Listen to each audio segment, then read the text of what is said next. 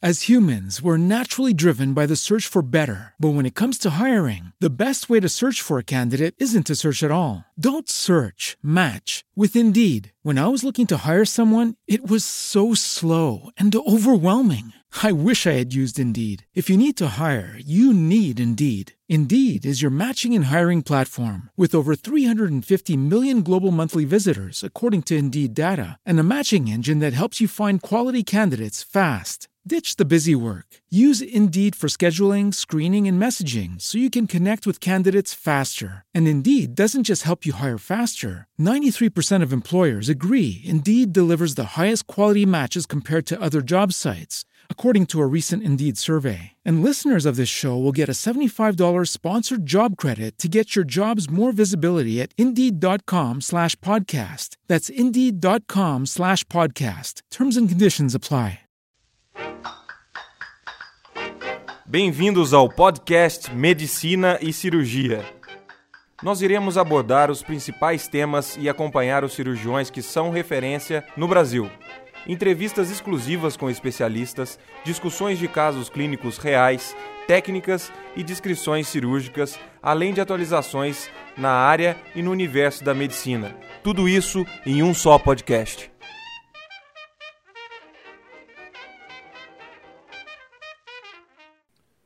Sejam bem-vindos ao podcast Medicina e Cirurgia.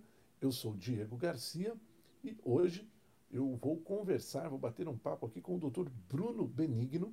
Ele é urologista do Hospital Alemão Oswaldo Cruz e diretor da clínica Uro Onco. Bruno, seja muito bem-vindo aqui à nossa conversa no Medicina e Cirurgia. Vai ser um grande prazer ter você conosco.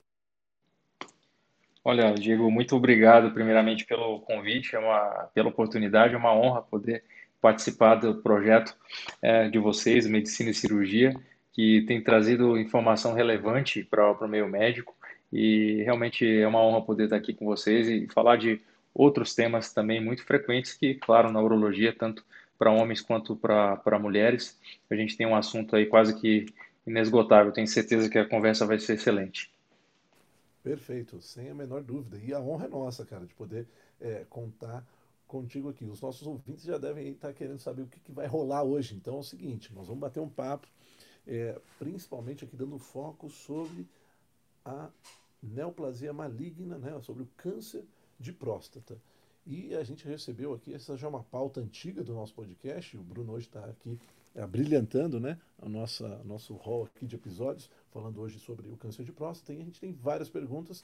Eu vou começar aqui, Bruno, para a gente já aproveitar até para introduzir um pouquinho, uma dúvida que pode ser mais é, é, simples, mas que acompanha muitas vezes o acadêmico de medicina, que é o nosso principal ouvinte aqui do podcast, e eles fizeram a seguinte pergunta: Como que eu posso diferenciar clinicamente, né, de imagem, é, de conduta, a questão relacionada entre o câncer de próstata e a hiperplasia prostática benigna. Começa contando um pouquinho para a gente, então, o que é um pouquinho de cada uma delas, Bruno, e como que a gente pode diferenciar. Bom, excelente pergunta, Diego. Então é o seguinte, a hiperplasia benigna de próstata, por definição, o termo hiperplasia é uma proliferação do tecido normal de qualquer órgão, né? Em particular, a próstata é um processo que se, que se inicia e tende a acelerar a partir dos 35, 40 anos de idade. Portanto, é algo de certa forma, natural ao envelhecimento masculino. Então, hiperplasia benigna de próstata. Já o câncer de próstata é uma proliferação anormal de células com características né, cancerosas, logo que tem a possibilidade de invadir vasos linfáticos sanguíneos e tem possibilidade de disseminação. É, o, que, o contrário de que alguns possam pensar, o câncer de próstata, 70%, 80% das vezes, não causa nenhum sintoma. Então, é uma doença assintomática por, por por, por, por natureza. Já a hiperplasia benigna da próstata costuma ter dois tipos de sintoma. Os sintomas urinários do tipo obstrutivo, são aqueles é, onde o homem relata uma dificuldade para urinar, do tipo jato fraco, gotejamento, sensação de que não esvaziou a bexiga completamente, e os sintomas do tipo irritativos, que é a sensação de urgência para urinar, aquela noctúria que é acordar várias vezes à noite, urgência miccional, então aquele homem que está conversando tem que parar, interromper a sua atividade para correr e ir no banheiro. Então são sintomas relacionados à hiperplasia benigna da próstata. O problema é que, com o passar da idade, tanto a hiperplasia benigna da próstata quanto o câncer de próstata aumentam sua incidência.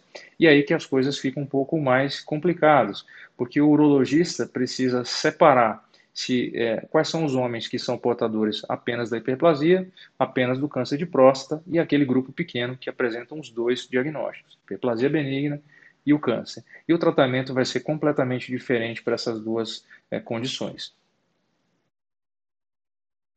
Perfeito, perfeito. Acho que esse ponto da questão aí que você aponta, né, dos sintomas mais urinários da, da, da hiperplasia, porque ela tem aquele acometimento mais central, não é isso? E o, e o câncer ele é mais periférico, é isso mesmo? Exatamente. A hiperplasia, a próstata, a gente tem que fazer uma analogia aqui como se fosse uma, uma mexerica, né? Então tem a parte interna, que seriam os gomos da mexerica, que é o adenoma, uh, e que é o tecido que de fato cresce e ele envolve a uretra que passa ali por dentro, chamada uretra prostática. Lembrando que a uretra tem algumas partes. Uma delas é a uretra prostática, depois a uretra membranosa e em seguida nós temos a uretra peniana. Então, conforme o adenoma vai crescendo, ele vai estrangulando o canal e levando ao surgimento dos sintomas. E aqui um conceito muito importante. Às vezes nós associamos próstatas volumosas a muitos sintomas e próstatas pequenas a poucos sintomas. Isso nem sempre é verdade. Se um homem que tem, um homem tem um pequeno crescimento da próstata, mas esse pequeno aumento do volume já levou a um estreitamento, uma estenose importante do, da uretra, ele pode ter muito sintoma.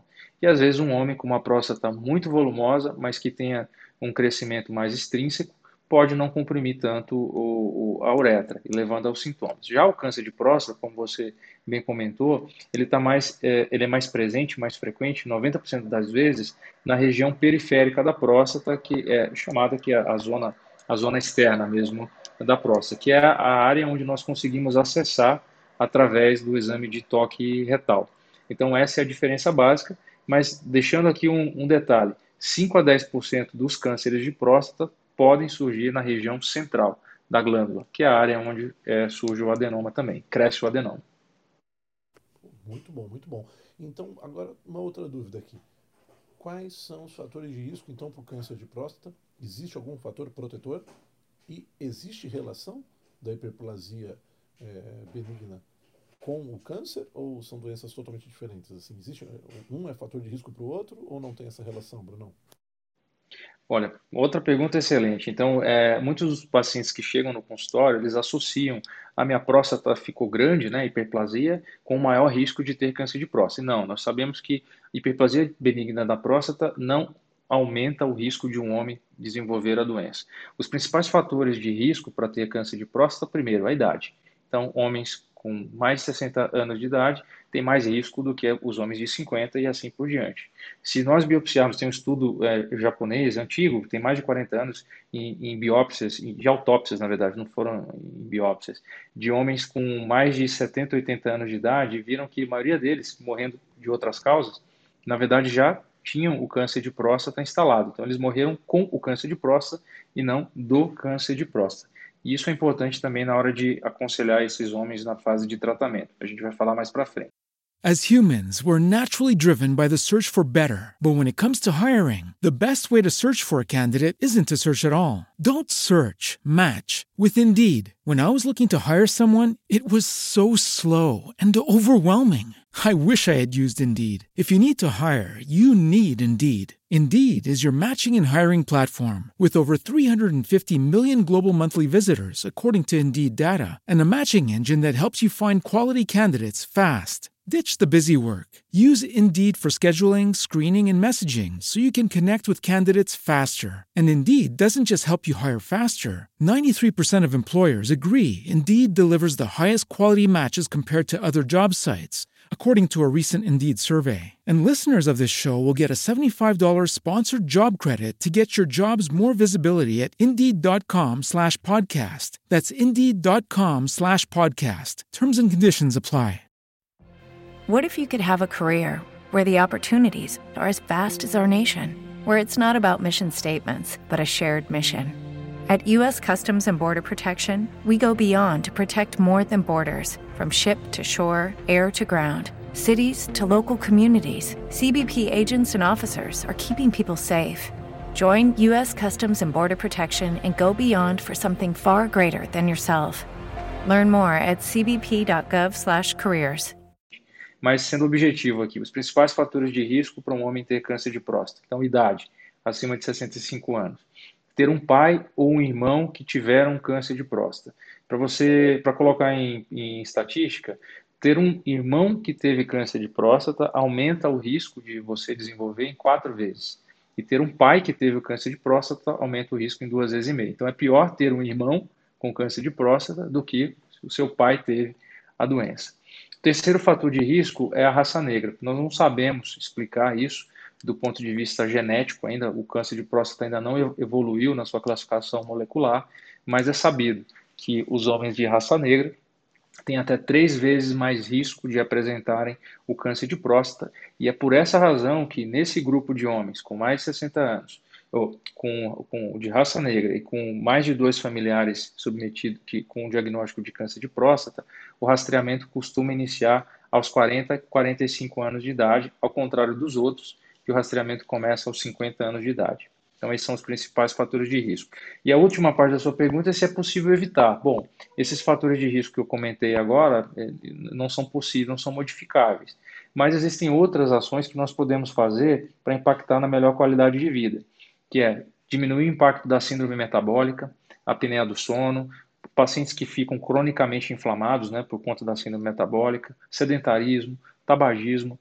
Acredita-se que esses fatores deprimem o sistema imune abrindo janela para manifestação de cânceres em geral, não só o câncer de próstata. Então, nós médicos temos que oferecer essas estratégias de mudança de qualidade de vida que certamente vão ter algum impacto aí também é, na incidência do câncer de próstata.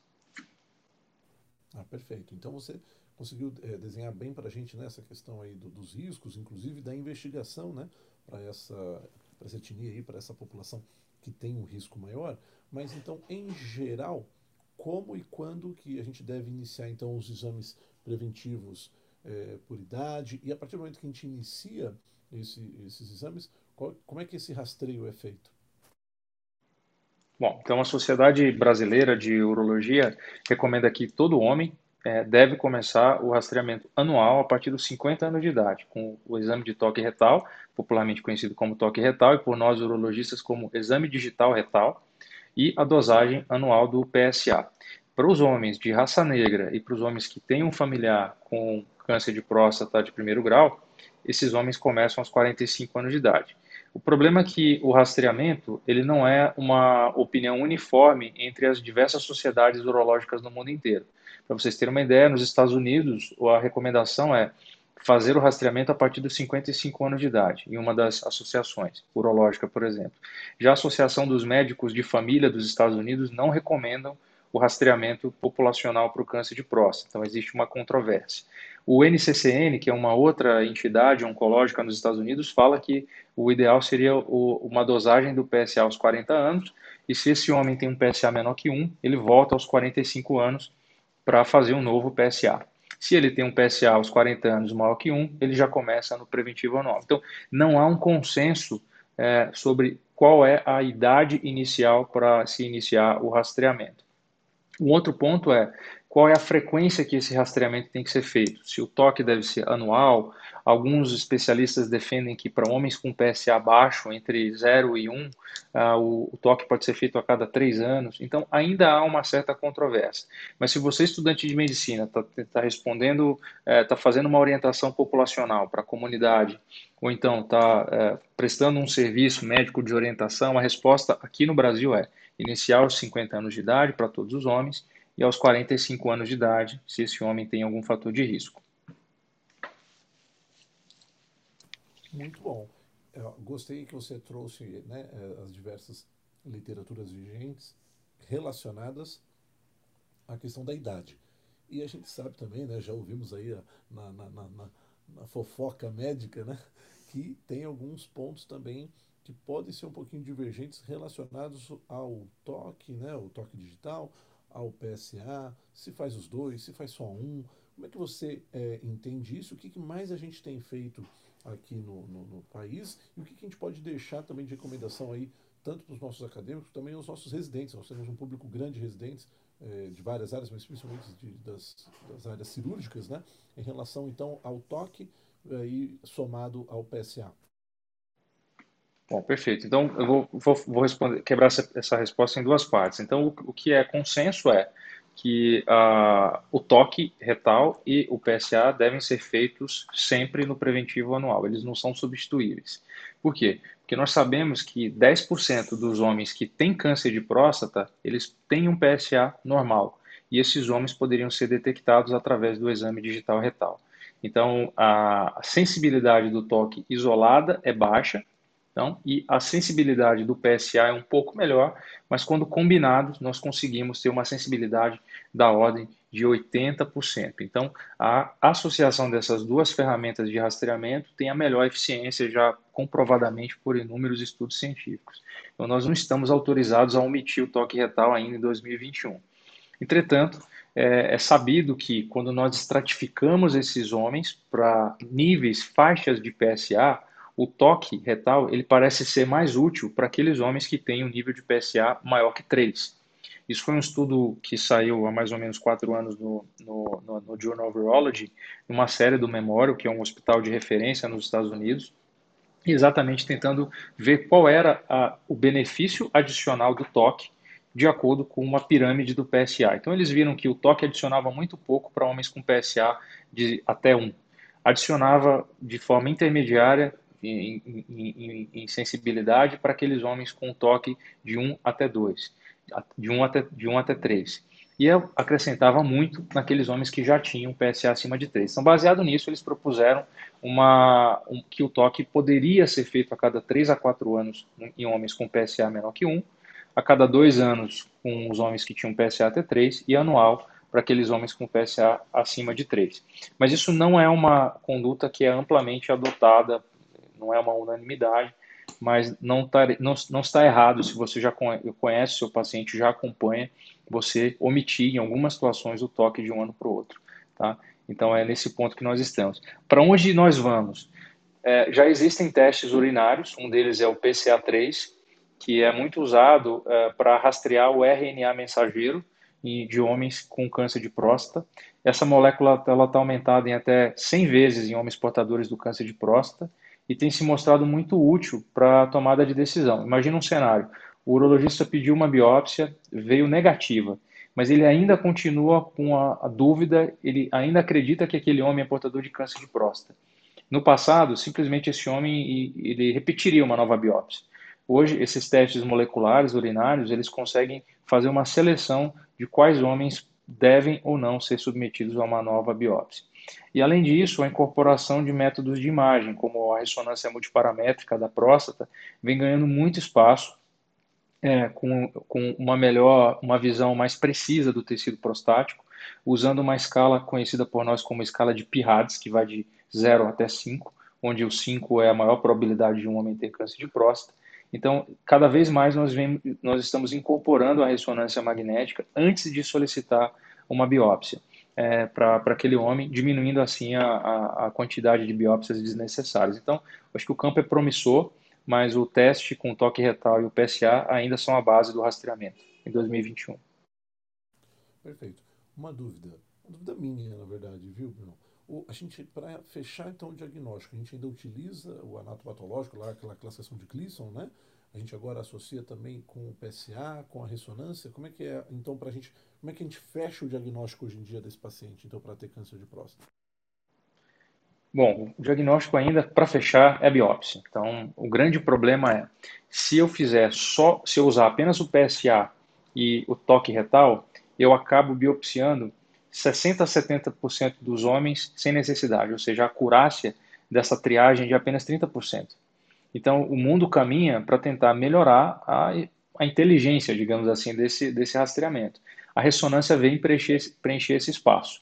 Então, quando eu uso a ressonância, quando eu uso a ressonância nesse cenário para decidir quem vai, quem precisa ou não fazer uma biópsia, eu diminuo a, a, a, essa taxa de biópsias desnecessárias em torno de 40 a 50%. Existem outros marcadores é, laboratoriais, aqui a gente pode até depois falar sobre isso, que são isoformas do PSA. Então aqui temos o PHI score, que mede quatro isoformas do PSA, e o 4K Score, que também mede calicreínas semelhantes ao, ao PSA. Então, esses testes eles têm uma sensibilidade um pouco melhor. Mas do ponto de vista prático é assim, PSA acima de 4, relação do PSA livre total menor que 20%, o homem tem um, um nódulo detectável ou pela ressonância ou pelo toque retal, ele é candidato eleito a uma biópsia, que é a única forma de confirmar ou afastar o diagnóstico de câncer de próstata. Infelizmente, ainda não temos outro teste. Perfeito. Muito bom. Muito completo, hein? Que, que, que explanação, se assim, fala com uma natural, com domínio aqui do, do assunto espetacular. Está sendo uma, uma conversa e uma aula ao mesmo tempo. Então, ó, quando a gente Obrigado. vai lá, imagina, a gente vai lá, fecha o diagnóstico, é isso aí, tá, beleza. Aí a gente vai ter que definir agora, então, a conduta desse paciente. Então, eu sei que essa vai ser uma pergunta ampla e eu quero que você fique à vontade aí para responder. Então, a partir do momento que a gente tem o diagnóstico, a gente parte para a cirurgia, a gente vai para a químio, faz aqueles tratamentos com hormonioterapia. Eu já, a gente sabe que tem aí a questão do HCG, né, que é um, um negócio interessante, como é que aplica. Então, quais são as, as possibilidades é, de tratamento da, do, do, câncer de próstata, então, Bruno? Bom, então, Toda vez que o urologista recebe um diagnóstico de câncer de próstata, o paciente chega com ele, basicamente são três pilares que vão guiar a nossa decisão para escolher o melhor tratamento. Primeiro, a idade daquele homem, a vitalidade e as comorbidades. Então, se eu estiver falando com um homem de 50 anos, diagnóstico de câncer de próstata, mas esse homem tem é hipertenso, diabético, obeso, tabagista, teve um infarto nos últimos seis meses, usa anticoagulante, é, e é um tabagista ativo, a probabilidade desse homem vir a falecer do, de doenças cardiovasculares é muito maior nos próximos anos do que do próprio câncer de próstata. Então, talvez para esse homem, mesmo sendo jovem, a gente não vai falar em tratamento imediato. Do contrário, às vezes eu estou diante de um homem de 75 anos, quase 80 anos de idade, mas com uma vitalidade de um homem de 60, corre maratona, é superativo, então um homem que tem uma doença agressiva na próstata. Para esse homem, o tratamento é imperativo. Então, esse é o primeiro pilar. Então, vitalidade, expectativa de vida e comorbidades. O segundo ponto que o urologista tem que levar em consideração, a agressividade da doença. E para isso, a biópsia dá a escala de Gleason, né, que vai de 2 até 10, onde o 10, 8, 9 e 10 são as formas mais agressivas. E o terceiro pilar é o estadiamento. Então, eu preciso fazer exames de imagem, e aqui em particular a cintilografia óssea ou o PET, com PSMA, dependendo, dependendo do caso, que vai dizer para o médico se aquela doença é localizada à próstata, se já atingiu os gânglios, se já atingiu os ossos ou se já atingiu órgãos, órgãos viscerais, como o fígado ou como o pulmão. Então, baseado nisso, nós estratificamos os pacientes em três grupos: né? doença localizada, doença localmente avançada e doença metastática. Para os homens que têm doença localizada ou doença localmente avançada, o pilar do tratamento ainda é a cirurgia. Né? Cirurgia ou a radioterapia. E a radioterapia pode ser associada a hormônios, em alguns casos. A quimioterapia, para homens de, com câncer de próstata, ela só é usada em situações onde já existam metástases. Então, ela, a quimio não é usada em, em, em cenários onde a doença está localizada na próstata ou apenas na pelve. Tá? Então, basicamente é isso. Nós podemos usar tratamentos únicos, então tem homens que fazem só cirurgia, tem homens que precisam combinações de tratamento, fazem cirurgia, radioterapia e ainda recebem o bloqueador de hormônio, que aí, no caso que você comentou, que foi o HCG, que na verdade nós usamos bloqueadores, né? Os bloqueadores do, da gonadotrofina, que é um bloqueio central hipofisário, que vai diminuir os níveis de testosterona, que, na, que, que é o combustível do câncer de próstata. A molécula do HCG, só fazendo aqui um, um parêntese, ela pode ser usada assim como agonista, mas num outro cenário, tá? Que é um cenário de, do hipogonadismo hipogonadotrófico, aquele homem que, por algum motivo, tem uma falência do testículo e a gente quer estimular isso, coisa que no câncer de próstata é exatamente o contrário, né? A gente quer bloquear a, a produção de, de andrógenos para os homens com doença, com doença metastática. E o efeito colateral que esses homens possam, podem ter está estritamente relacionado ao estágio em que a doença foi descoberta e qual foi o tratamento inicial adotado. Então, espero que eu tenha conseguido compilar aí mais, mais ou menos como é que é o nosso fluxograma de, de decisão. Não, perfeito.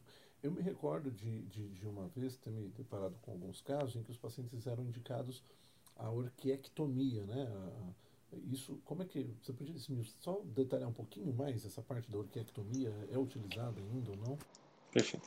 Olha, infelizmente no, no Brasil, eu digo, a orquiectomia ainda é amplamente utilizada para fazer um bloqueio, um bloqueio hormonal, né? Como eu falei para você, homens que têm a doença com metástases, elas, eles usam, nós usamos um, uma medicação que é a gozerrelina ou a triptorelina, que são agonistas. Esses agonistas acabam, num primeiro momento, fazendo um estímulo, mas depois de uma semana funcionam como depressores do eixo hipófise-testículo.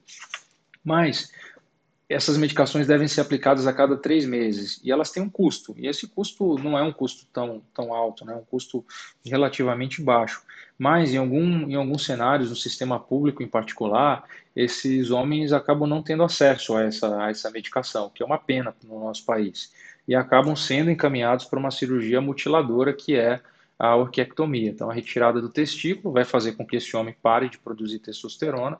Isso vai As humans, we're naturally driven by the search for better. But when it comes to hiring, the best way to search for a candidate isn't to search at all. Don't search, match with Indeed. When I was looking to hire someone, it was so slow and overwhelming. I wish I had used Indeed. If you need to hire, you need Indeed. Indeed is your matching and hiring platform with over 350 million global monthly visitors, according to Indeed data, and a matching engine that helps you find quality candidates fast. Ditch the busy work. Use Indeed for scheduling, screening, and messaging so you can connect with candidates faster. And Indeed doesn't just help you hire faster. 93% of employers agree Indeed delivers the highest quality matches compared to other job sites, according to a recent Indeed survey. And listeners of this show will get a $75 sponsored job credit to get your jobs more visibility at Indeed.com slash podcast. That's Indeed.com slash podcast. Terms and conditions apply. Every day, we rise, challenging ourselves to work for what we believe in. At U.S. Border Patrol, protecting our borders is more than a job, it's a calling. Agents answer the call, working together to keep our country and communities safe. If you're ready for a new mission, join U.S. Border Patrol and go beyond. Learn more at cbp.gov/careers. funcionar como uma castração cirúrgica. Então, para o acadêmico que está nos ouvindo, a castração pode ser química, que é através dessas medicações, que pode ser com um agonista ou com um antagonista, e ela pode ser uma castração cirúrgica. Ela é sim uma estratégia válida, ela tem a mesma tem o mesmo efeito que uma castração química, porém é uma cirurgia mutilante. Você imagina né, o efeito psicológico que isso pode causar no, num homem, é, assim como a mama para as mulheres, né? O, o, trauma físico, o trauma psicológico é muito, é muito grande, mas é, eu espero um, um, dia a gente erradicar essa cirurgia para essa finalidade aqui no nosso país. Nossa, é muito interessante realmente a análise, né? E demonstra os desafios né, que a gente ainda tem a questão do combate dessa doença, que é o câncer mais frequente do homem, né? E a Exato. gente ainda se depara com esses desafios, como você bem colocou aí, do tratamento, e tendo que se deparar com esses casos avançados. Vamos voltar um pouquinho, Bruno, naquela na indicação cirúrgica. Na né? medicina e cirurgia, a gente gosta de cirurgia, a gente é cirurgião. então a gente tem que puxar um pouco a sardinha para esse lado. Né? Vamos puxar, agora sim, agora vou entrar na nossa seara aqui. então vamos lá, conta pra gente qual que é aquela indicação precisa, aquele paciente que é o paciente candidato à cirurgia e quando ele o é, qual é a melhor via? Eu sei que vamos entrar. Essa pergunta é de residente, né? Eu sei que nós vamos entrar aí numa seara também que vai dar, vai dar, vai dar briga. Mas e aí? Vamos na técnica aberta, vídeo, robótica. O que, que você tem para explanar aí com tanto brilhantismo para a gente sobre isso? Então, então vamos lá. Bom, primeiro, quem são os candidatos ideais aí para. Bom, vou começar ao contrário. Quem que não deve fazer uma cirurgia? Bom, não deve fazer uma cirurgia. Um paciente frágil, com muitas comorbidades, com uma expectativa de vida menor que 15 anos, é, um paciente que não pode parar o, o, o uso de anticoagulantes, é, o paciente que já tem metástases. Então, esses são os pacientes que não são os candidatos ideais para a cirurgia. Então, Fora esse, esse, esse bloco de, de pessoas, é, todos os outros são candidatos possíveis à cirurgia à radioterapia. Em termos de chance de cura do câncer, tanto a cirurgia quanto a radioterapia conseguem entregar a mesma coisa. Então, é, não é possível um cirurgião dizer que a cirurgia tem maior chance de cura é, para doença localizada em relação à radioterapia. Entretanto, a radioterapia ela tem efeitos colaterais diversos. Ela tem mais risco de cistite actínica, de retite actínica, estenose de, de colo da uretra, estenose de uretra, que são condições crônicas e de difícil controle. E, uma vez que o paciente faz a radioterapia de início e não tira a próstata, se a doença recidiva alguns anos depois, uma cirurgia de resgate fica muito mais difícil e com muito mais riscos de sequelas. Então, por isso que faz muito mais sentido oferecer a cirurgia de início para o paciente e deixar a radioterapia na modalidade de adjuvância ou como método de resgate, caso o paciente recidive no futuro localmente. Então, dito isso, cirurgia basicamente existem três formas de fazer, quatro diria a tradicional aberta, que é uma incisão infraumbilical, né? uma incisão ampla infraumbilical, e aí eu coloco a outra opção, que é a prostatectomia perineal, que é pouco feita no nosso, no nosso meio, mas existe essa, essa técnica, a prostatectomia perineal. Existe a prostatectomia laparoscópica, que é a, a, por vídeo tradicional, e um avanço da cirurgia laparoscópica, que é a cirurgia robótica. Basicamente, a vantagem da cirurgia robótica e da laparoscópica em relação à aberta é, um, as técnicas laparoscópicas elas são feitas com pneu peritônio, então a pressão é positiva. Então, por si só, o sangramento é menor. Então, o paciente sangra menos na, na cirurgia. Segundo, uma cirurgia por vídeo ou robótica, o cirurgião tem uma visão ampliada de pelo menos 10 vezes, de 8 a 10 vezes das estruturas. Então, a visão é mais imersiva do que numa cirurgia aberta. A transferência de conhecimento de uma cirurgia por robótica é muito mais simples do que a transferência de conhecimento de um cirurgião mais experiente é, na, nas técnicas abertas e nas técnicas por vídeo. Né? Primeiro, que na aberta o auxiliar tem pouca visualização da cirurgia. E na técnica por vídeo requer muita destreza, muito treinamento, a curva de aprendizado é longa. Então o robô já leva vantagem aí, porque o cirurgião consegue treinar outro cirurgião de forma muito mais uniforme, uh, ele consegue, como já falei, transmitir o conhecimento de forma muito melhor, a visão na cirurgia é, dos nervos e, e, do músculo esfíncter é muito mais nítida, então, portanto, com menos risco de lesão dessas estruturas. O paciente fica menos tempo com sonda, então a gente consegue tirar a sonda na cirurgia robótica em torno de sete dias. E a recuperação da potência e da ereção da, e da continência urinária, os estudos mostram que há uma tendência a ser mais precoce com as técnicas com robótica. Qual que é o calcanhar de Aquiles da robótica? Custo. Né? Isso já diminuiu bastante, mas o, o equipamento o, o robótico ainda não está disponível no, no, no, sistema público nem no sistema privado. Então, os pacientes têm um custo para usar esse, esse, esse equipamento. Não é uma técnica que está disponível amplamente no território nacional, então está restrita a grandes centros. E a quantidade de cirurgiões treinados para essa, essa tecnologia ainda, ainda está crescendo. Então, é, esses, são os desafios da robótica. Agora, como eu vejo? eu vejo que o Brasil vai seguir muito a linha dos países desenvolvidos. Hoje, nos Estados Unidos, 95% dos, das cirurgias de próstata já são feitas com robótica. Na Europa, a mesma coisa.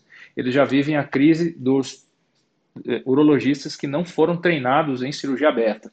Então já, já tem urologista americano indo para outros países para fazer um estágio, um fellow, para ver, ver, cirurgia, ver cirurgia aberta. Isso já é realidade aqui em São Paulo. A gente já está vendo em alguns serviços é, médicos que já estão recebendo a formação em laparoscopia exclusiva barra robótica e já não estão mais vendo cirurgia aberta. Então, claro, o Brasil vai seguir um passo mais lento que é, que, o, que, claro, o mundo desenvolvido, obviamente, mas aqui na, na, região sudeste, mais rica do país, a gente já vê claramente uma tendência aí à, exclusividade dos métodos por vídeo ou por robótica. Então a gente caminha passos largos e eu acho que o que vai acelerar mais isso é a, a quantidade de, de cirurgiões treinados e agora com o surgimento de novos consoles é, robóticos que vão trazer um pouco mais de concorrência aí para o meio. Né? Então a gente testou recentemente um robô Agora, em São Paulo, está em demonstração um robô Versus, que é da Britânica, é um robô britânico que já está em utilização na Índia, Egito, é, Japão, alguns países do leste europeu, Espanha. Então, eles já estão em 16 países e no Brasil está em modo demo. Então, acredito que vai, vamos colocar aí dois anos para frente, a gente já vai ter uma concorrência no mercado que eu acho que vai ser saudável para difundir ainda mais a técnica robótica. Que legal esse dado, interessante. Você me fez lembrar quando eu estava no R1 de cirurgia geral, isso tem aí uns 10 anos mais ou menos, não vamos ficar aqui dando muita dica, né? Mas, é, cara, assim, quando esse sistema aberta era. Isso nós estamos ali em 2010, hein? Era a toada do serviço, né? É, é. Achava alguns casos bem específicos por vídeo. E quando tinha vídeo era fazer a fila, né? Todo mundo queria entrar, ver. É, eu lembro disso. Tempo isso inverteu num nível que hoje os meus residentes, eles saem da, da, da, da, da, residência dos dois anos tendo visto duas, três, às vezes cinco, uma colesterol aberta que a gente fazia por semana. Como é incrível, É. né? Essas, essas Eu lembro- eu- eu lembro isso- Tem que se atualizar, né? Total, eu lembro que, puxando esse gancho que você falou, é muito interessante, porque eu lembro de, na época de estudante, exatamente isso, fazer fila para ver, para ver colecistectomia por, por vídeo, e ainda todo mundo criticava o vídeo, falando, não, mas eu faço um cortinho aqui, vou fazer aberta, não precisa gastar esse material, tudo.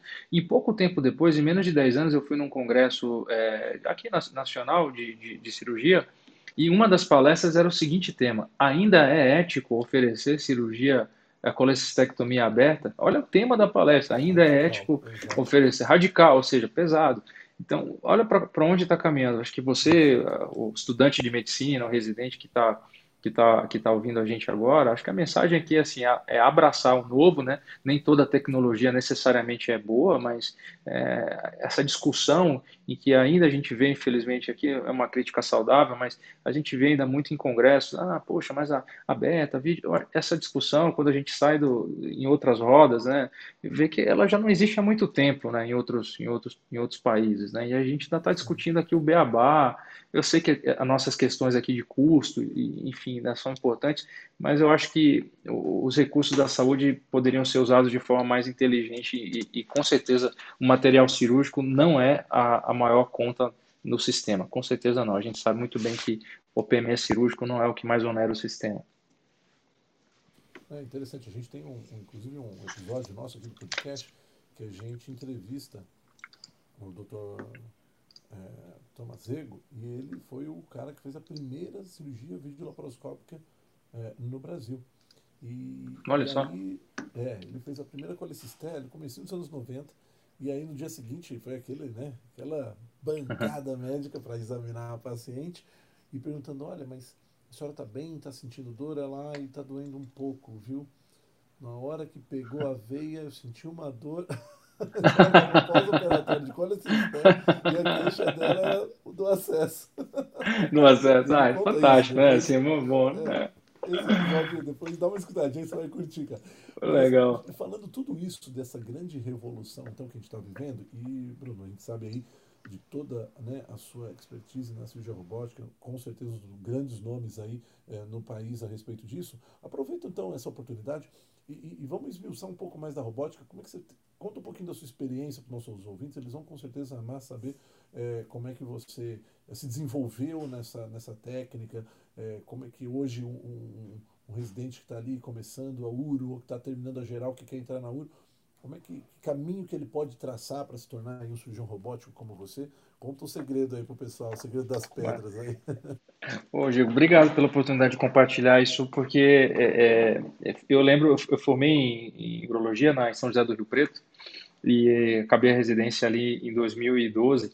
E na minha residência, é, eu, eu vi um pouco de tudo, né? O meu grupo de chefes lá era sempre muito eclético. Eu vi uropediatria, a gente fez muito transplante, fazia muito endurologia. Então era um serviço que, para o interior, é um serviço que tinha acesso, tem até hoje, acesso a muito equipamento. Só que a laparoscopia, na época, os meus chefes ainda estavam na curva de aprendizado. Então a gente, como residente, né? Hoje eu entendo muito, queria operar muito ali na, na época, mas eu entendia que na, hoje eu entendo que naquele momento eles estavam fazendo a curva de aprendizado. Mas foi uma coisa ruim naquela, naquele momento, mas foi boa para mim, porque eu sabia que depois da residência eu tinha que procurar algo, algo mais. E no final da residência eu recebi, eu tinha feito no, no meu R2 um, um, um estágio em Denver com um brasileiro, chama Fernando Kim, que faz muita crioterapia, e eu fiquei lá e depois desses dois meses ele me convidou para ser o fellow dele no ano seguinte. Estava tudo certo para ir embora, e até que numa dessas vindas aqui a São Paulo, eu participei de um curso de laparoscopia, que era um curso hands-on, pa- patrocinado pela Johnson e, pela, e pelo AC Camargo, e eu sempre fui um entusiasta por vídeo, sempre fui um apaixonado por cirurgia por vídeo e vim aqui para São Paulo. E no curso fiquei maravilhado, né, com a simulação de laparoscopia, a gente teve um hands-on com com o modelo animal, é, ficamos ali dois dias e no final desses dois dias, num sábado, é, era para assistir uma cirurgia ao vivo lá com o Dr. Rodrigo Campos, lá do AC Camargo, a gente foi. E ele fez duas cirurgias de rim, duas nefrectomias, mas eu vou falar para você que não sangrou um cotonete. Eu olhei aquilo ali, ele fez a cirurgia conversando com a gente, e, e não é exagero mesmo, ele fez assim, era um paciente que tinha um IMC bem grande, bem alto, e ele fez conversando, explicando, como se aquilo fosse a coisa mais fácil do mundo, assim, e fez uma nefrectomia em 50 minutos, conversando, tranquilidade, todo mundo num silêncio na, na sala. Eu falei, eu falei, pô, mas tem isso aqui no Brasil, né? E eu, eu tava para ir para fora, aí eu pensei. E lá no final do curso eles disseram, olha, ano que vem vai ter a, vai ter a prova aqui do Fellow, a gente vai começar a fazer um Fellow aqui no Camargo, isso era 2012. E aí, bom, no final do ano abriram o edital e eu falei, ah, quer saber, eu vou fazer essa prova, ninguém sabia como era o Fellow ainda, vou fazer essa prova, não vou passar e eu vou seguir meu fellow lá nos Estados Unidos, que era um fellow clínico, eu não ia operar, né? Eu ia ficar lá dois anos fazendo pesquisa, tudo, mas eu não ia, não ia colocar a mão na massa. Falei, ah, ok, mas é, foi o que tinha me aparecido. Bom, fi, vim para São Paulo, fiz, fiz a prova e passei no fellow do AC. Fiquei 15 dias sem dormir, para o que, que eu ia fazer? para onde eu ia, decidi ficar. Fiquei, fiquei. E foi a melhor coisa que eu fiz, porque é, foi um ano de muito crescimento. Então, é, essa é a primeira, essa é a primeira, a primeira etapa que eu, que eu, que eu diria como dica para alguém que quer seguir na laparoscopia é, e na robótica. Um, vá para um lugar onde você tenha um grande volume. Né? Experiência no início da curva, você está do lado de pessoas que, que têm mais experiência que você, que fazem aquilo com muita, com muita rotina, não só um nome de um lugar, é muito importante para você ir para o mercado preparado. Então, esse foi o primeiro ponto. Segundo, que eu dei a sorte, né, entre aspas, de nesse, no ano seguinte, do, no primeiro ano do meu fellow, começou o programa de, de, de cirurgia robótica lá no AC, no AC Camargo, em 2013. E eu era o fellow, da, era o fellow único, né? Então, entre as cirurgias laparoscópicas, eu estava lá auxiliando a cirurgia robótica. Né?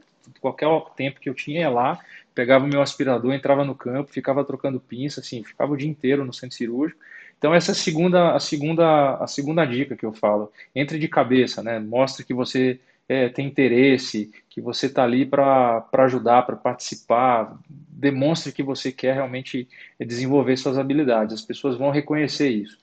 E eu colhi esse fruto no ano seguinte, quando tinha acabado o meu fellow, e o chefe na época, o Dr. Gustavo Guimarães, falou assim: Olha, a gente gostou muito de você e queria te convidar para fazer parte aqui do corpo do staff clínico eu virei para o lado e falei, deixa eu ver se eu posso, né?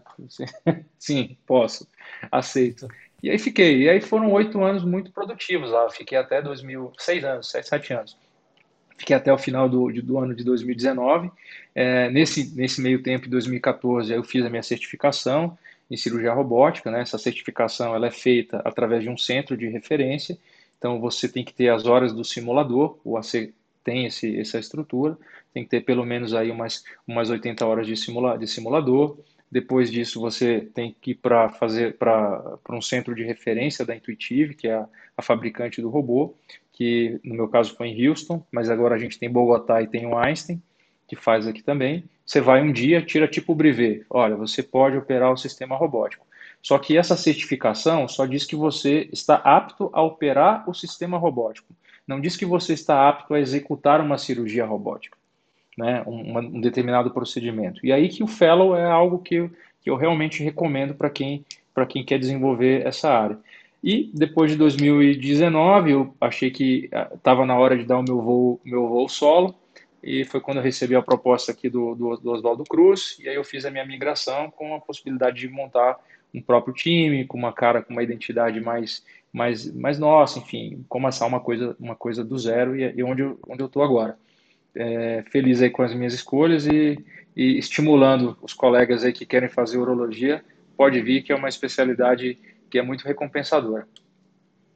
Cara, parabéns, que carreira, que história brilhante, história de vida muito legal, uma história aí de, de superação, né, dedicação, de sorte, né? Porque não porque precisa, né? É, um pouco também. Precisa, ter, precisa ter um pouco. Na hora certa, no lugar certo, o negócio é, é, é, é. E aí no meio lá, no meio, como lá é um centro de pesquisa, eu fui aproveitando entre as minhas atividades assistenciais, e aí eu fui fazendo mestrado, fiz o mestrado, consegui concluir o mestrado, agora a vida vai te englobando, eu estou criando fôlego para ou migrar um pouquinho para aprender um pouco de gestão, isso é outra dica que eu dou para quem está nos ouvindo. O médico, ele, a gente é, foca muito na formação, que é importantíssimo, claro, claro, avião sem asa não voa.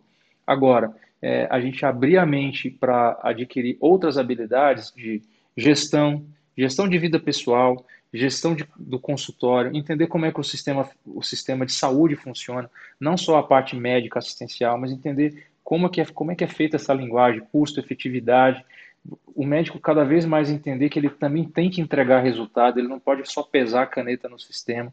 Então, é, é, abrir a cabeça para essas outras áreas, eu acho que é algo que todo médico, em algum momento da sua carreira, tem que se abrir também. Perfeito, e concordo totalmente contigo. Exerço isso também no, no dia a dia aqui na, na, na Dr. Tips, aqui no podcast, a gente vive, faz exatamente tudo isso que você falou, então é, é muito legal poder é, encontrar né, pessoas aí com essa mesma visão e realmente um incentivo Bom demais. a, a, a né, multifunções, a diversas áreas, né? A nossa vida assistencial, que a gente gosta mesmo da medicina propriamente dito, é realmente o que nos, o que nos move, mas a gente precisa sim é, diversificar, não tem jeito. Concordo plenamente com você e, e que bom que a gente está falando isso aqui e com certeza vai inspirar mais aí, mais ainda os nossos ouvintes. Né? Não, tem duas perguntinhas aqui que a gente ainda tem que lançar para a gente já ir chegando aqui na nossa Tranquilo. parte final.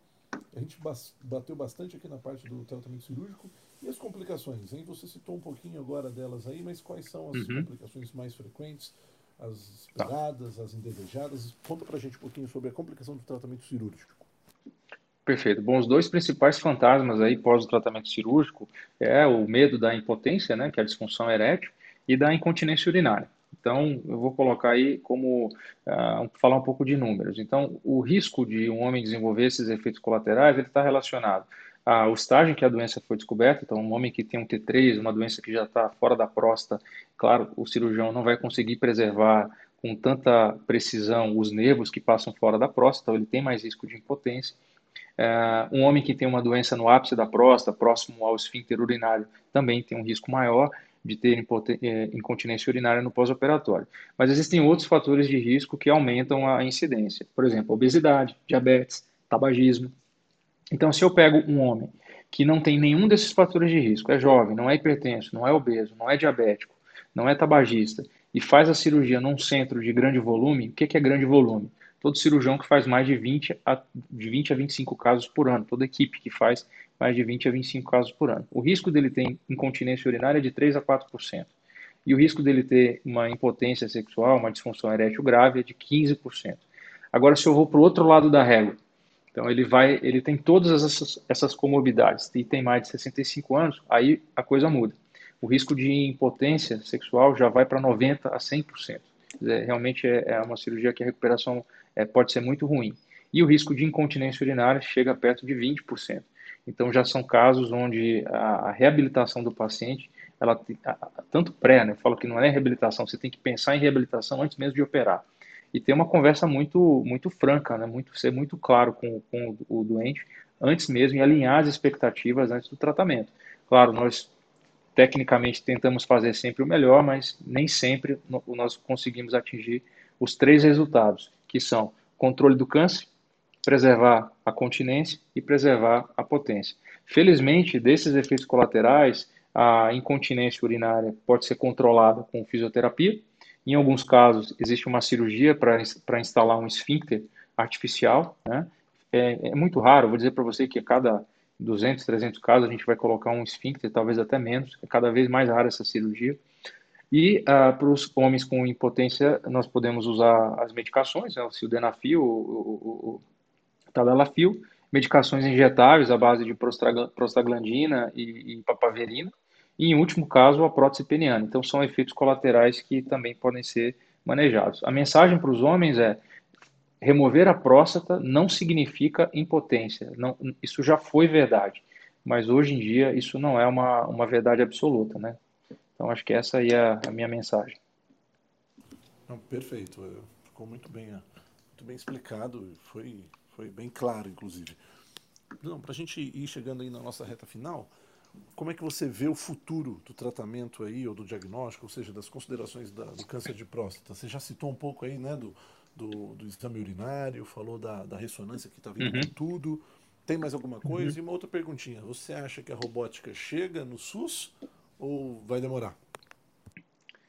Bom, eu vou, eu, eu vou responder de trás para frente. Então, a robótica no SUS é, eu, eu acho que ainda demora. Eu não, eu não acho que que a gente no SUS ainda está no, nível de organização em que a gente vai discutir. Já existe, na verdade, só para deixar claro, né, claro, já existem serviços é, públicos que oferecem um robô. Um deles é o INCA, no Rio, e outro serviço é aqui no ICESP, no Hospital do Câncer, em São Paulo, que tem o robô é, pelo SUS, tá? Então, a limitação aí desses serviços, é claro, a demanda de atendimentos é muito maior do que a capacidade que o serviço tem ali para oferecer de equipamentos. Né? Então tem um número limitado ali de, de, de, pinças que podem ser usados por mês. Mas a robótica já existe no país, no SUS, mas não é amplamente difundida. Então eu acho que ainda demora para difundir essa técnica, infelizmente. Mas eu acho a boa notícia é que nos planos de saúde, no sistema suplementar, isso está cada vez mais próximo. Nós já temos alguns convênios que cobrem integralmente a robótica, tá? Em alguns hospitais aqui que, mesmo o convênio não cobrindo, eles já oferecem o equipamento, o equipamento robótico sem custo adicional para o paciente. Então, já está vindo cada vez mais para perto da realidade. E a sua segunda pergunta é sobre o futuro. Bom, eu vou assim, eu vou quebrar em cenários. O futuro do rastreamento é, do câncer de próstata, eu acho que a gente vai fazer cada vez menos toque retal. Eu acho que vai avançar é, para o rastreamento populacional, os testes urinários e, e a melhoria dos testes sanguíneos como o PSA, eu falei para vocês antes aqui, o PHI score, o 4K score, o PCA3 urinário. Então, acho que a gente está caminhando aí para um, um rastreamento melhor, mais inteligente. A ressonância vai entrar, já entrou com muita força. Eu acho que a gente logo, logo vai começar a fundir aí a ressonância com uma avaliação metabólica do tecido, talvez o PET ressonância, quem sabe possa ser o, o, o mais, mais acessível para todos. Eu acho que isso ainda demora, mas é, eu vejo que a gente ainda tem muito a avançar nessa questão da imagem. É, outro ponto no diagnóstico, a biópsia, eu acho que a gente em algum momento vai parar de fazer a biópsia sistemática de, de 14 fragmentos e vai começar a fazer biópsia só na área de interesse, né? só na área mesmo onde a imagem mostra que existe a suspeita para o câncer de próstata. É, em relação ao tratamento, eu acho que a terapia focal, que é o HIFU, é, vai ganhar espaço, principalmente com a melhora dos exames de, de imagem de alta resolução. Uh, a cirurgia já, já tem alguns centros no mundo fazendo a cirurgia de próstata com single port. Então, é um robô que faz a cirurgia através de uma incisão única acima do umbigo. Então, acho que isso é um grande avanço. A gente vai poder fundir imagens adquiridas de forma pré-operatória no momento da cirurgia para conseguir já saber no intraoperatório se o paciente ficou com margem positiva ou não. Eu acho que isso aí é um caminho. E depois da cirurgia, os testes genéticos para tentar identificar qual o paciente tem mais risco de recidiva ou não. E para esses que têm o maior risco, a gente vai propor o tratamento adjuvante de forma mais inteligente. Então, tem muita coisa que, que, que no pipeline, aí, câncer de próstata, que está acontecendo, que já, a gente já começa a ver fagulhas de, de, novos, de novos dados. E, e, e essa turma que está chegando agora aí é de outro, é de outro planeta a análise de dados, a capacidade de compilar, tirar informação. A gente vai, vai avançar para a medicina num outro, num outro patamar, onde a gente hoje vê um estudo com mil pacientes e acha muito. E eu acho que em, menos de 10 anos a gente vai começar a ver estudos com bases populacionais, assim, estudos genéticos, e, e vai abrir um outro horizonte para a seleção dos pacientes. Eu acho que esse é, o, é assim que eu vejo. Cara, que fechamento assim brilhante, espetacular. Uma, uma aula de, de uro, de câncer, uma aula de medicina, de vida e agora trazendo aí uma, uma perspectiva do que pode vir. Eu concordo plenamente com você. Acho que o Big Data vai, vai mudar radical. Já está, né? E acho que vai mudar Já tá, é. mais, né? A análise dos dados, a compilação. Sim, sim. Cara, incrível. Espetacular. Ah, pode parecer que Maravilha. não, tá quase uma hora de bate-papo aqui. Rapaz, foi rápido. Voou mesmo, mas voou, voou. Voa muito, cara. Conversa vai que vai. Vou, a gente vai vou fazer um parte nossa- 2 aí, fácil. Vou chamar você no, É. vou chamar você no meu canal agora, lá no YouTube. Bora, pode chamar, chama que a gente vai, vai ser um prazer. É, e agora a gente vai ter que entrar na nossa parte final aqui. Como é que funciona, Bruno? A gente faz um, um momento que é um cantinho do ouvinte, né? Que é um recado que a gente é, coloca aqui é, de algum ouvinte, algum alguém que marcou a gente no Instagram ou divulgou a gente em algum lugar, algum evento. É, todo dia a gente faz essa menção e depois a gente faz uma, uma dica cultural, tá?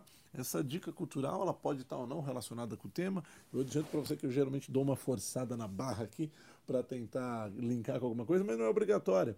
Mas eh, também não é nem obrigatório deixar nenhuma dica, mas a gente sempre pede aí para o convidado para se tiver algo a indicar para os nossos ouvintes relacionado ao tema ou não, pode ser totalmente independente. Um livro, uma música, uma peça, ah, uma playlist, um site, um aplicativo, cara, qualquer coisa que você acha que vai, uma obra de arte que vai somar aí para os nossos ouvintes, com certeza a gente deixa. Eu vou fazer agora o cantinho, na sequência eu já vou dar minhas duas dicas que eu já separei, são dois filmes. E aí você já vai pensando aí, é meio que surpresa mesmo aqui para o convidado, você vai pensando em alguma, alguma coisa que quiser acrescentar para os nossos ouvintes, com certeza eles vão receber bem. Então, Já tenho fácil aqui na cabeça, do- pode mandar. Opa, aí ó, já deixou, então já deixa na manga aí. Então, ó, o nosso cantinho do ouvinte hoje, ele vai pro Paulo Chaib. Cara, olha que relato legal que ele mandou pra gente aqui, emocionante, gostei demais, deixa eu separei aqui pra gente poder ler. Olá pessoal, tudo bem?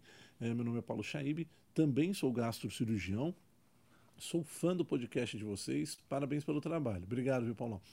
Escuto no carro direto indo pro hospital. Sempre temos algo a aprender, mesmo que não seja sobre medicina ou cirurgia. As dicas culturais são excelentes. Gostaria de comentar sobre um episódio em especial do Dr. Tomás Zego. Esse que eu citei aqui contigo agora, lá da primeira colecisterna, a história da, da, da videolaparoscopia no Brasil.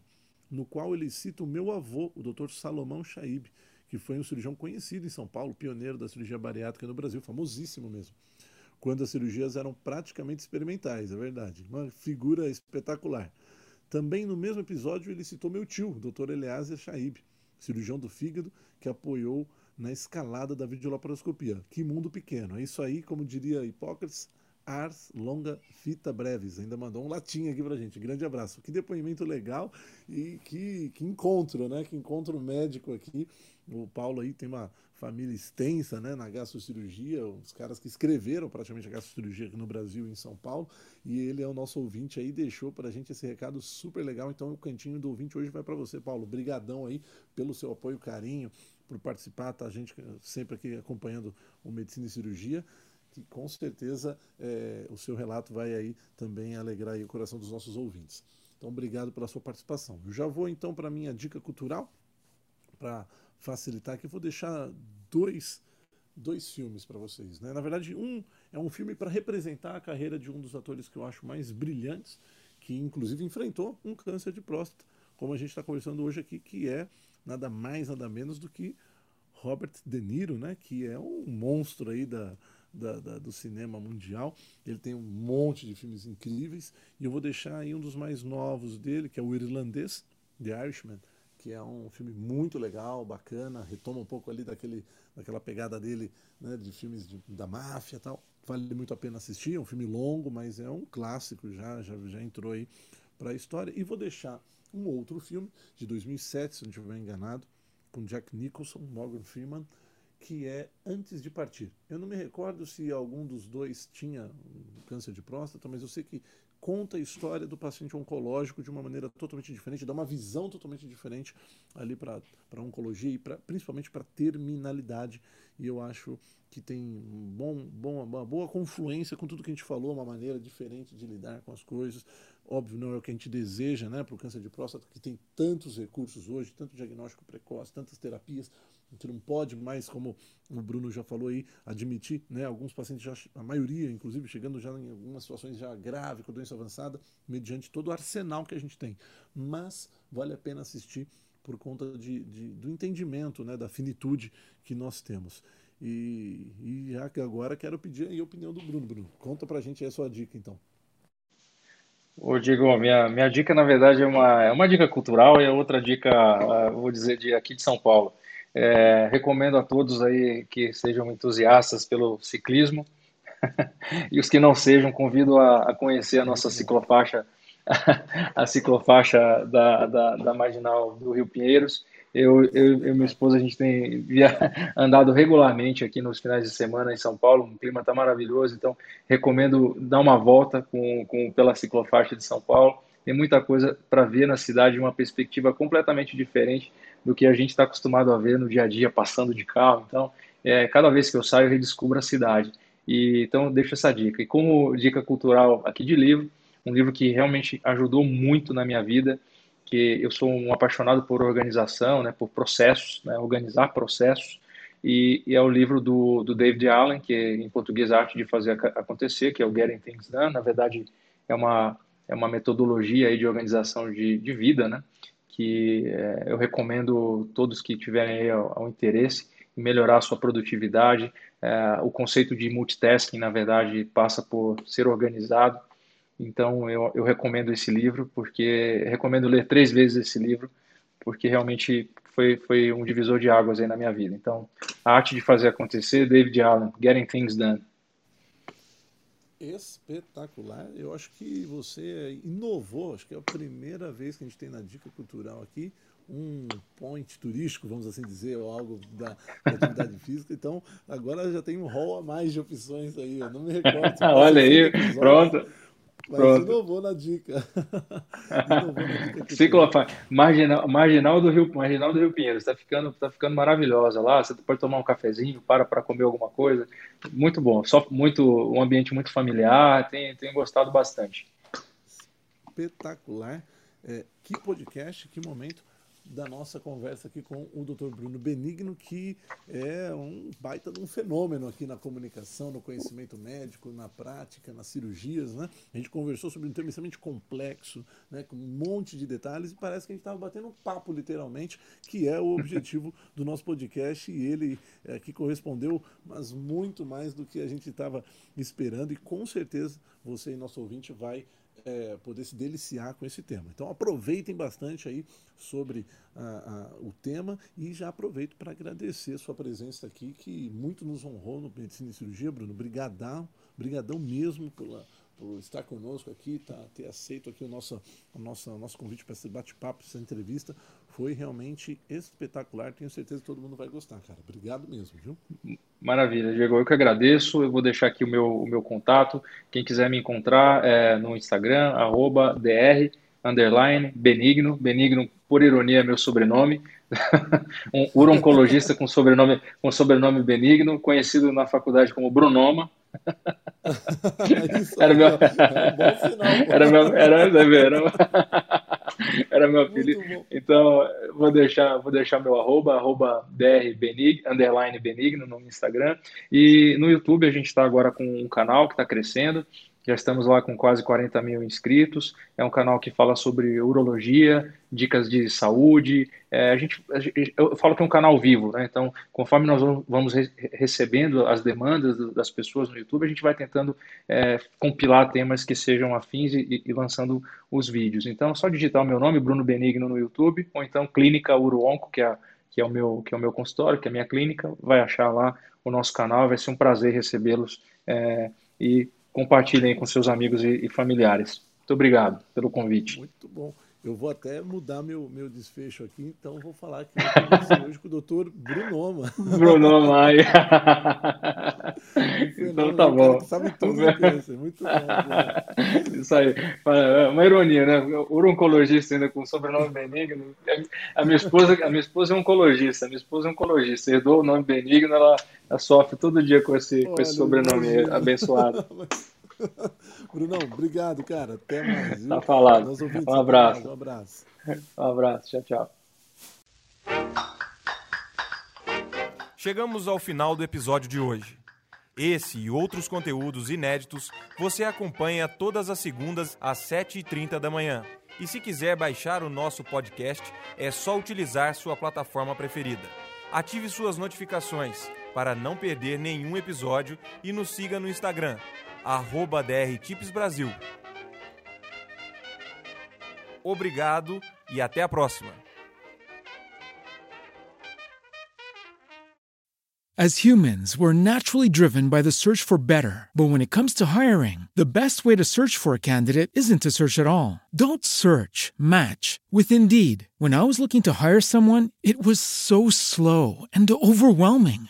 I wish I had used Indeed. If you need to hire, you need Indeed. Indeed is your matching and hiring platform with over 350 million global monthly visitors, according to Indeed data, and a matching engine that helps you find quality candidates fast. Ditch the busy work. Use Indeed for scheduling, screening, and messaging so you can connect with candidates faster. And Indeed doesn't just help you hire faster. 93% of employers agree Indeed delivers the highest quality matches compared to other job sites, according to a recent Indeed survey. And listeners of this show will get a $75 sponsored job credit to get your jobs more visibility at Indeed.com slash podcast. That's Indeed.com slash podcast. Terms and conditions apply.